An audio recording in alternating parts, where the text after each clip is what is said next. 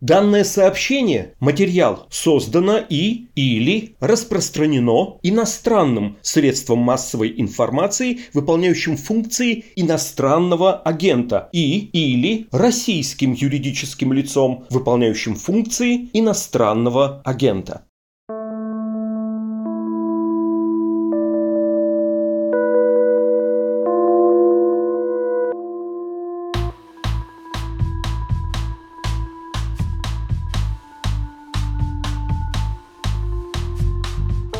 Здравствуйте. Это подкаст «Текст недели» о самых заметных материалах, выходящих на «Медузе». Меня зовут Александр Филимонов.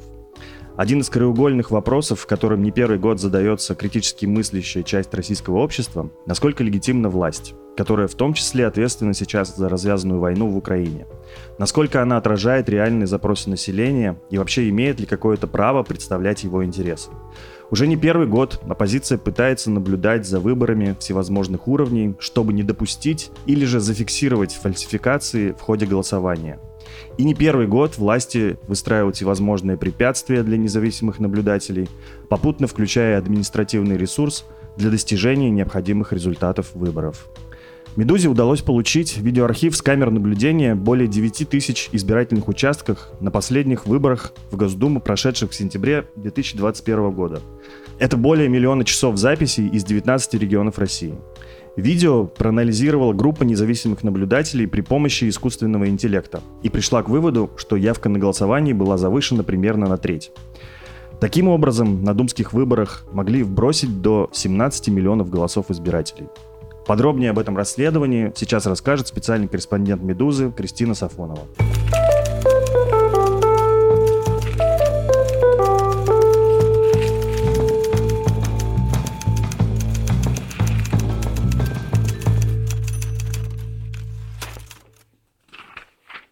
Привет, Кристина. Привет. Давай, прежде чем мы подступимся к этому расследованию, обозначим краткую историю видеонаблюдения в современной России. Насколько я помню, гражданам позволили контролировать ход голосования по видео в прямом эфире после первой Болотной площади, то есть в 2011 году, аккурат вот после таких крупных массовых протестов. И спустя 10 лет вся вот эта такая либеральная инициатива полностью сошла на нет. Да, ты все правильно помнишь. Э, как раз перед э, президентскими выборами, на которых э, Владимир Путин возвращался на свой пост, позволили контролировать по видео и тогда это звучало так, что на всех избирательных участках должно быть установлено видеонаблюдение, каждый может наблюдать. Причем партии, кандидаты избиркома, они получали возможность не только смотреть трансляцию, но еще у них была возможность перемотать, отмотать какой-то момент, пересмотреть его, если у них есть вопросы, как-то угу. это зафиксировать. У обычных людей такой возможности не было. Но надо сказать, что многие стали записывать эти трансляции при помощи специальных программ. Это, как не я понимаю, несложно, да, вполне законно, по крайней мере, не запрещено. И также была возможность сделать запрос в ЦИК и получить какой-то отрезок и люди делали по несколько запросов, чтобы с одного участка, например, э, за весь день получить видео. Там были разные промежутки, иногда 30 минут давали, иногда больше, иногда меньше, но в среднем это было 30 минут где-то. Но, собственно, к 2021 году, к выборам осенним, это как раз все закончилось, потому что ЦИК внезапно решил, что средств на видеотрансляцию нет. Хорошо, давай тогда обозначим цифры из этого расследования. Мы получили сейчас вот с последних выборов в Госдуму записи с 9252 участков. Да. Чтобы оценить, сколько это, это примерно одна десятая всех избирательных участков в России и одна пятая участков, где, в принципе, есть видеонаблюдение. Записи из 19 регионов. Больше всего из них в Краснодарском крае, Петербурге, Башкирии, Татарстане, Кемеровской области почти 1,2 миллиона часов записей. Мне очень понравилась аналогия, которая там приводится как бы в качестве доказательства то, что это нельзя инсценировать. То есть, чтобы записать такую инсценировку, понадобилось бы 304 года беспрерывной работы всех студий Голливуда и Канады. Да, именно так, либо 304 Голливуда. Да, 304 а, Со всеми актерами и прочим. Забегая вперед, скажу, что на этих видео видно более двух миллионов человек, то есть довольно большая массовка. Да. И более двух миллионов это только вот избирателей. А есть же еще сотрудники там, комиссии и прочее. То есть массовка еще разрастается. Да, хорошо. Теперь, разумеется, один из основных вопросов, который сразу же у нас возникает при вот таком массиве данных. Откуда мы взяли эти записи? Я прекрасно понимаю, что по нынешним меркам, во-первых, когда с одной стороны кругом полно фейков и пропаганды, а с другой стороны, когда СМИ начинают распространять даже достоверную, но неугодную властям информацию, и это все грозит вполне себе уголовными преследованиями, мы, во-первых, должны дважды и трижды перепроверять каждый источник, и, во-вторых, максимально пытаться сохранить его безопасность, ну и даже анонимность по нынешним временам. Скажи, пожалуйста, что ты можешь рассказать на этот счет, откуда взялись все-таки эти записи? Эти записи нам передали скажу так, сотрудники избирательных штабов нескольких кандидатов, участвующих в осенних выборах. Они пожелали сохранить анонимность по понятным причинам. И, естественно, как ты сказал, мы должны были проверить, что это за записи, потому что их много, и непонятно, насколько они достоверны, можем ли мы говорить, что это правда участки, правда эти выборы, а не выборы прошлых лет. И поэтому мы обратились к людям, которые много лет занимаются наблюдением за выборами в России. Мы тоже не называем имена этих людей, опять же, по соображениям безопасности. Угу. И они при помощи специальной программы, я думаю, мы про нее довольно да, много сегодня поговорим, угу.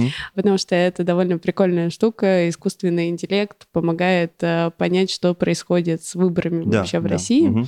При помощи этой программы они проанализировали, собственно, все записи и пришли уже к выводам тобой ранее озвученным. Но, конечно, большую часть работы мы уделили на то, чтобы подтвердить, что это действительно настоящий ролик. Помимо того, что ты сказал, что не то, что нельзя, а довольно сложно было бы не незаметно снять такое количество часов. Как мы проверяли, то есть, что было mm-hmm. сделано? Мы сравнивали, например, с роликами, которые были ранее опубликованы. Например, во время выборов э, некоторые наблюдатели, которым удавалось попасть на участки, в прошлом году это было довольно тяжело, потому что это и журналистов меньше пускали, нужна была аккредитация, и к тому моменту многих наблюдателей уже объявили либо иностранными агентами, либо кем-то. В общем, было довольно сложно. Но некоторым удалось, и они снимали, например, случаи каких-то нарушений и публиковали в соцсетях. И некоторые из этих роликов, то есть некоторые участки которые были так сняты, они оказались э, в архиве, который мы получили, и мы, собственно, сравнивали помещение, работу, где-то это совпадало, где-то было зафиксировано прямо именно это нарушение, его удавалось подтвердить тоже дополнительно. Угу. И мы сравнивали как э, с вот просто единичными какими-то независимыми людьми, так и с э, сообщениями, которые были на карте нарушений на выборах. Это такой проект, он собирает сообщения людей, они могут отправить фото или видео и сказать... Кто его э, вел? Карта нарушений — это вообще старый проект, он э, еще в 2011 году появился как раз как э, собственное наблюдение, видеонаблюдение трансляции. Вот, и это был совместный проект газеты «Ру» и «Голоса», движение «Голос», которое Сейчас объявлено уже... да, российскими властями и иностранным агентом. Причем не только это одно движение, но и многие его руководители, участники отдельно объявлены агентами.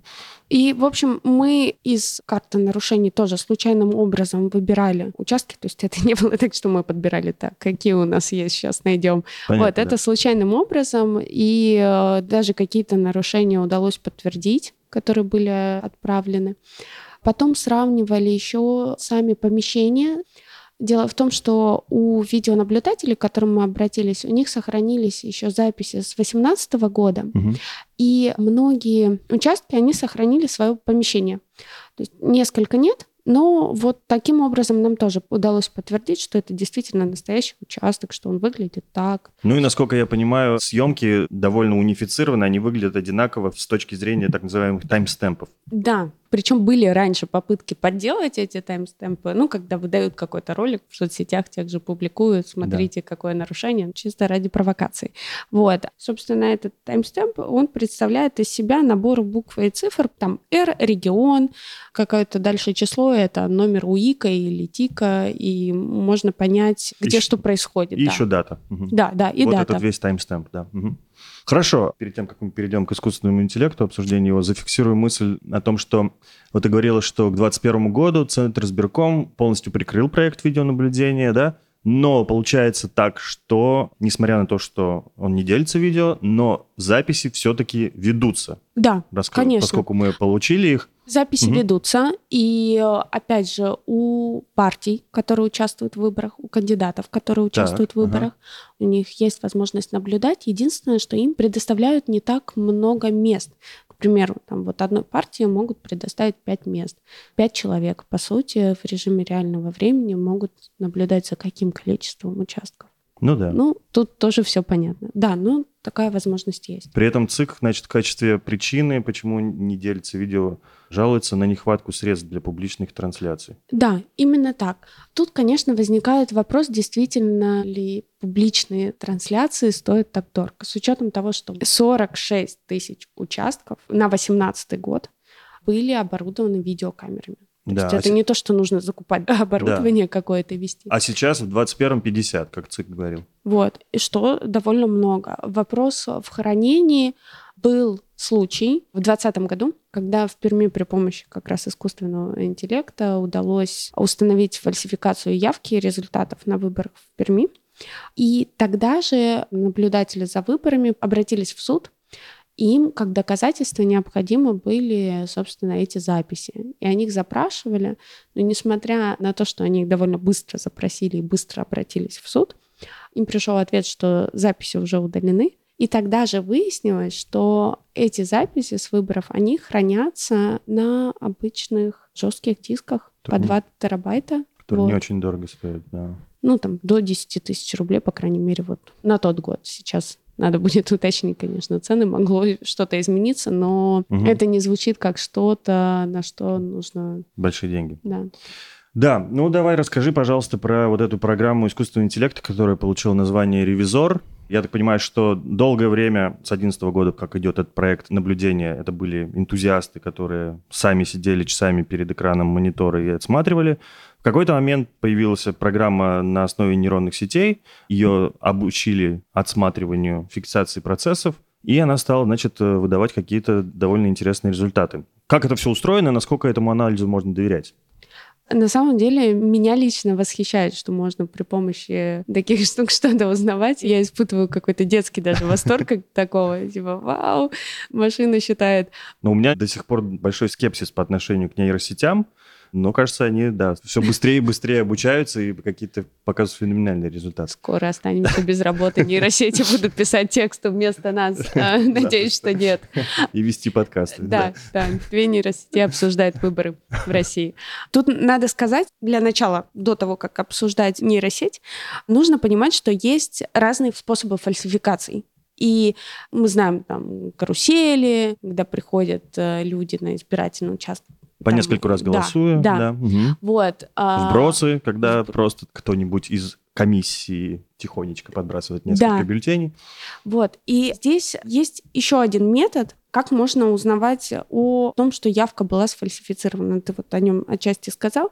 Считают количество людей, которые пришли на участок и бросили бюллетень в урну, И потом сравнивает с официальным количеством проголосовавшим Да, на то, этом участке. То, что написано в Да. бюллетене. Да. Ага. И, собственно, работа машины, она построена на этом.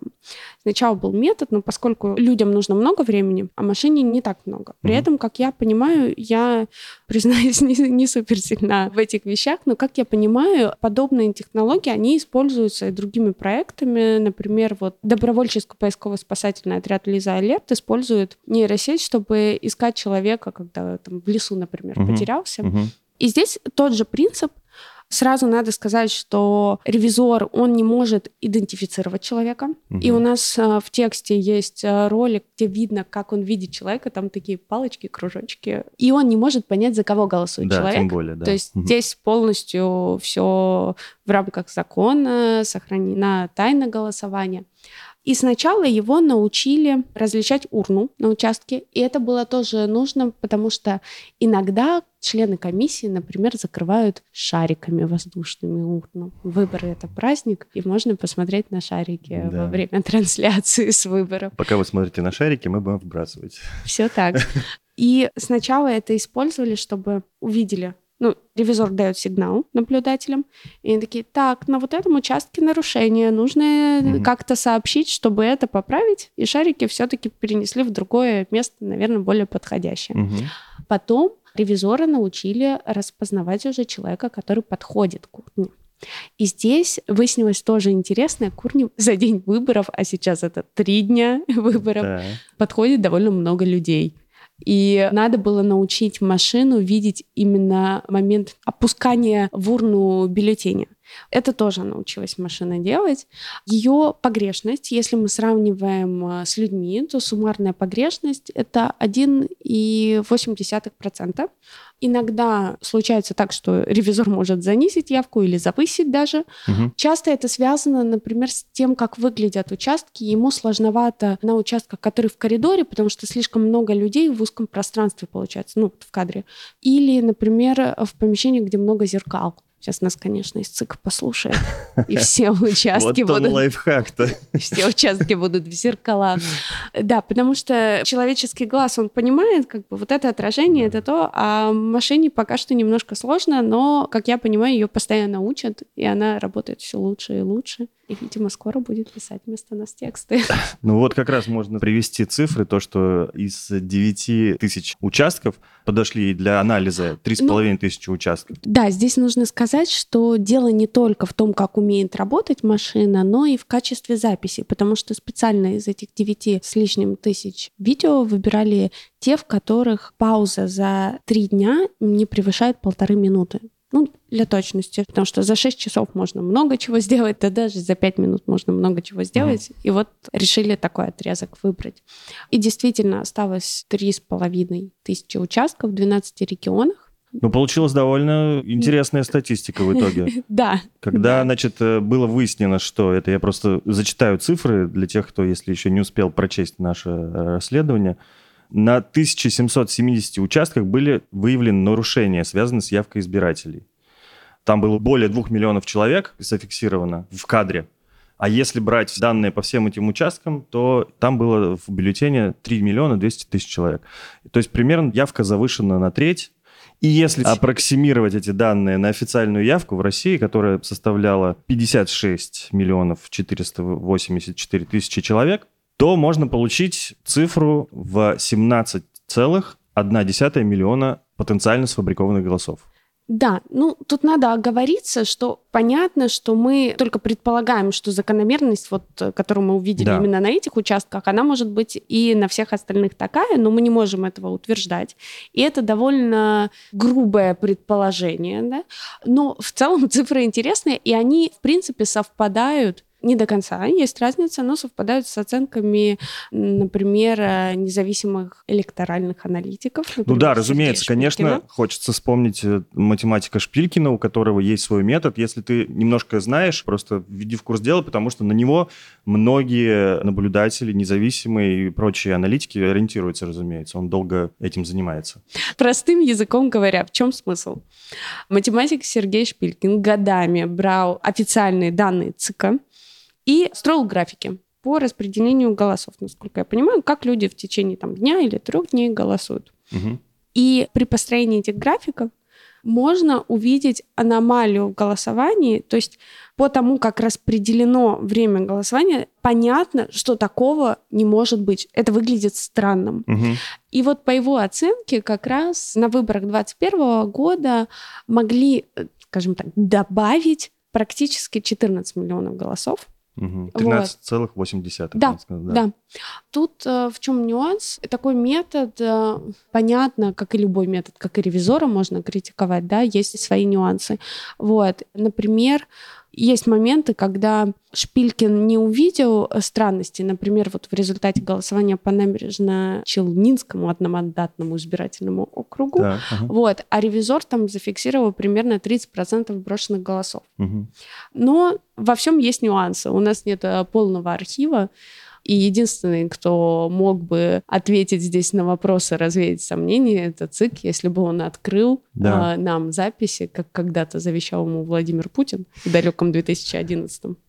Ну да, разумеется, мы тут не обладаем полнотой информации, но мне кажется, это важно зафиксировать, потому что это абсолютно две разные методики. Да? Шпилькин просто берет данные с сайта ЦИКа, и из них находит цифру в 14 миллионов, а ревизор смотрит э, записи и из них находит цифру в 17 миллионов. Они, в общем, не так уж сильно отличаются. В общем, похоже на странность. А к тому же можно добавить, что во всех 12 регионах, которые вот зафиксировали нарушение ревизор, там победила Единая Россия в итоге на всех этих участках. Я не знаю, насколько это вот интересно, но мы, естественно, отправили запрос в эти регионы. Мне ответили только из Санкт-Петербурга, что сотрудники аппарата избирательной комиссии не являются лицами уполномоченными комментировать результаты угу. завершенных избирательных кампаний. Но сегодня, после публикации текста, я заметила, что несколько избирательных комиссий, куда мы отправляли запросы, они стали повторно открывать письма у себя, пересматривать. А-а-а. Видимо, вчитываются, я не знаю, может быть, ответят что-то. Мы да, ждем. У тебя есть такая программка, когда ты можешь да. знать, как да, твой сколько... запрос, его прочитали или не прочитали, или перечитали. Собственно, ты, значит, зафиксировала, что сотрудники ЦИКов немножко заволновались. Сегодня. Есть интерес, по крайней мере. Mm, вот, как да. интересно.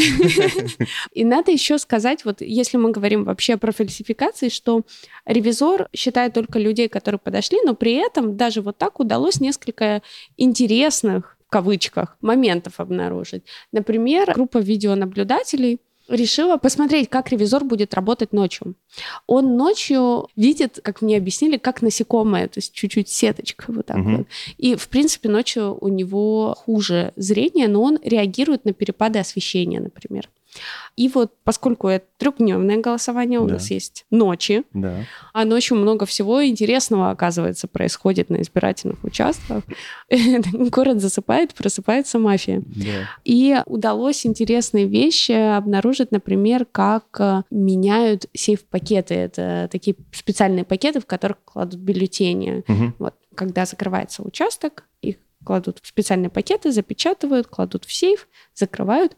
И вот оказалось, ночью приходят какие-то люди, закрывают камеру, причем одну, их там несколько.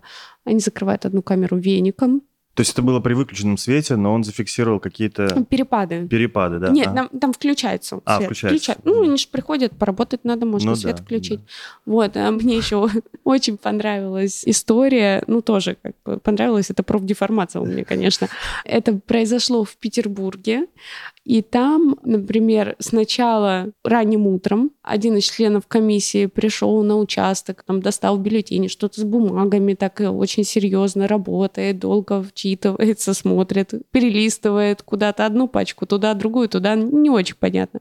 Вот, но в тот же вечер, когда участок уже закрылся, остаются на этот раз два члена комиссии, и они, видимо, потому что сейфа больше не видно, видимо, они перенесли его в другое помещение, и тоже ходят и носят э, из кабинета в кабинет бумаги и печати. И там есть момент, когда приходит полицейский, и они от него прячутся и закрываются на ключ. Ну, то есть максимально нелепо это все выглядит. Нам, к сожалению, не ответили из этого избирательного участка. Ты уже говорил, но я все-таки хочу еще раз зафиксировать. Ты говорил про то, что погрешность работы ревизора составила 1,8%. То есть все-таки зафиксируем, что его работу потом перепроверяют наблюдатели всю да. и подтверждают. То есть мы никогда не ориентируемся только вот на какие-то результаты, которые нам вдруг выпустила машина, сказала, у вас 17 миллионов вкинутых голосов. Нет, мы это все подтверждаем, перепроверяем, правильно? А, но это нам только предстоит. В смысле, пока что мы ориентируемся на результаты так, ревизора, ага. но группа видеонаблюдателей, которая, собственно, этим всем занималась, предлагает всем присоединиться к пересмотру Собственно, сервис так и называется «Пересмотр». Может любой зарегистрироваться, посмотреть все видео, изучить их и, может быть, даже заметить какие-то фальсификации. Да, помочь с наблюдением. Да. Сервис находится по адресу пересмотр.орг. Думаю, что это не реклама. Ну хорошо, ты уже говорила тоже и про запросы в ЦИК по поводу всех вот этих аномальных историй. Все-таки все равно хочется как посмотреть в будущее и понять, Вот мы имеем такой огромный архив, массив данных, получили предварительные результаты. Какая есть у нас возможность, существует ли заставить что-то сделать ЦИК? Как максимум пересмотреть результаты выборов на этих участках? Mm, mm. Это традиционная минутка пессимизма с Кристиной Сафоновой сейчас начнется, мне кажется. Каждый раз, когда ты приглашаешь меня поговорить про текст, я говорю какую-то ужасно грустную штуку, пессимистичную. Вот. Ну, судя по всему, как бы законные методы, они существуют, но вся практика, которую мы видим, юридическая, да, она ни к чему не приводит. Вот ты ни приводила только один пример там вот пермских выборов, где даже заведено уголовное дело, это выборы двухгодичной давности, но результатов никаких нет, и кажется, что это в конечном итоге попытаются спустить на тормозах, да? Ну, конечно, конечно. Ну, если хочется найти здесь какой-то смысл, да, то он скорее такой когда-нибудь, надеюсь, в ближайшем будущем, когда в России будут все-таки независимые суды, то эти материалы могут стать основанием как минимум для нормальной проверки. И, возможно, для каких-то уголовных дел, потому что все-таки фальсификация выборов это уголовное преступление, и, может быть, тогда кто-то понесет за это ответственность. Пока что, вот, находясь да, в августе 2022 года, мне не кажется возможным как-то повлиять и что-то сделать. Ну, тоже я вот когда размышляла и с кем-то разговаривала про это все, мне говорят, ну, вброшенные голоса на выборах, м-м, что-то новенькое. Мы об этом никогда не знали, не слышали. Ну, то есть в чем смысл? Ну, смысл, наверное, в том, чтобы это были не просто какие-то заблуждения, да, или убеждения без доказательств. Все-таки важно, чтобы были факты но если фальсификации происходят и продолжают происходить, это не значит, что мы должны как бы смириться с этим фактом, да, потому что уже несколько выборов подряд наблюдаем вот эти вбросы и так далее. Я, например, до этого текста, до этого подкаста не знал ничего про ревизор. Можем ли мы как-то вот сейчас, вооружившись вот этим новым инструментом, новым опытом, находясь в августе 2022 года, в сентябре у нас опять очередные выборы, как-то быть более готовыми к ним? Ну вот здесь тоже проблема, потому что видеотрансляций-то больше нет открытых. Есть э, есть надежда только на людей, у которых все еще остается к ним доступ. Угу. Но тоже непонятно, как бы, насколько это будет возможно. Потому что я вот говорила, что в 2021 году с наблюдателями, что называется, на земле, то есть именно на участках было сложно. И мне кажется, что на этих выборах, когда будут у нас выбирать 14 губернаторов, если не ошибаюсь, и депутатов региональных законодательных собраний, вот, и муниципальных депутатов в Москве, я думаю, что наблюдателей на участках независимых будет еще меньше и будет еще сложнее. Плюс мы не должны забывать про ДЭК, дистанционное электронное голосование. Новую штуку, которая в прошлом году довольно много было шума из-за результатов, например, в Москве, хотя не только в Москве были вопросы к ДЭК. И здесь тоже получается, что с ДЭК пока что не так много механизмов у независимых наблюдателей, чтобы что-то сделать, отследить понять, как это все работает, хотя есть такие попытки. И, например, видеонаблюдатели, с которыми мы работали над этим текстом, они утверждают, что все-таки нужно сосредоточиться на работе на земле с бумагой, потому что таким образом можно показывать, угу. смотрите, вот, вот он уровень фальсификации, его видно, и любой может, опять же, зайти и пересмотреть своими глазами и убедиться. Более миллиона часов можно потратить и убедиться. Вот. Ну да, если серьезно, то да. Спасибо за внимание. Это был подкаст «Текст недели». «Медуза» не прекращает свою работу, несмотря на блокировки и военную цензуру. Вы можете распространить это расследование, просто отправив родным и знакомым ссылку на подкаст на любой удобной стриминговой платформе. Или даже переслать его текстовую версию в формате PDF тем, кто не хочет или не может пользоваться VPN. Если вы хотите помочь нашему изданию, это всегда можно сделать по адресу support.meduza.io. Еще раз благодарю вас. До новых встреч. Пока.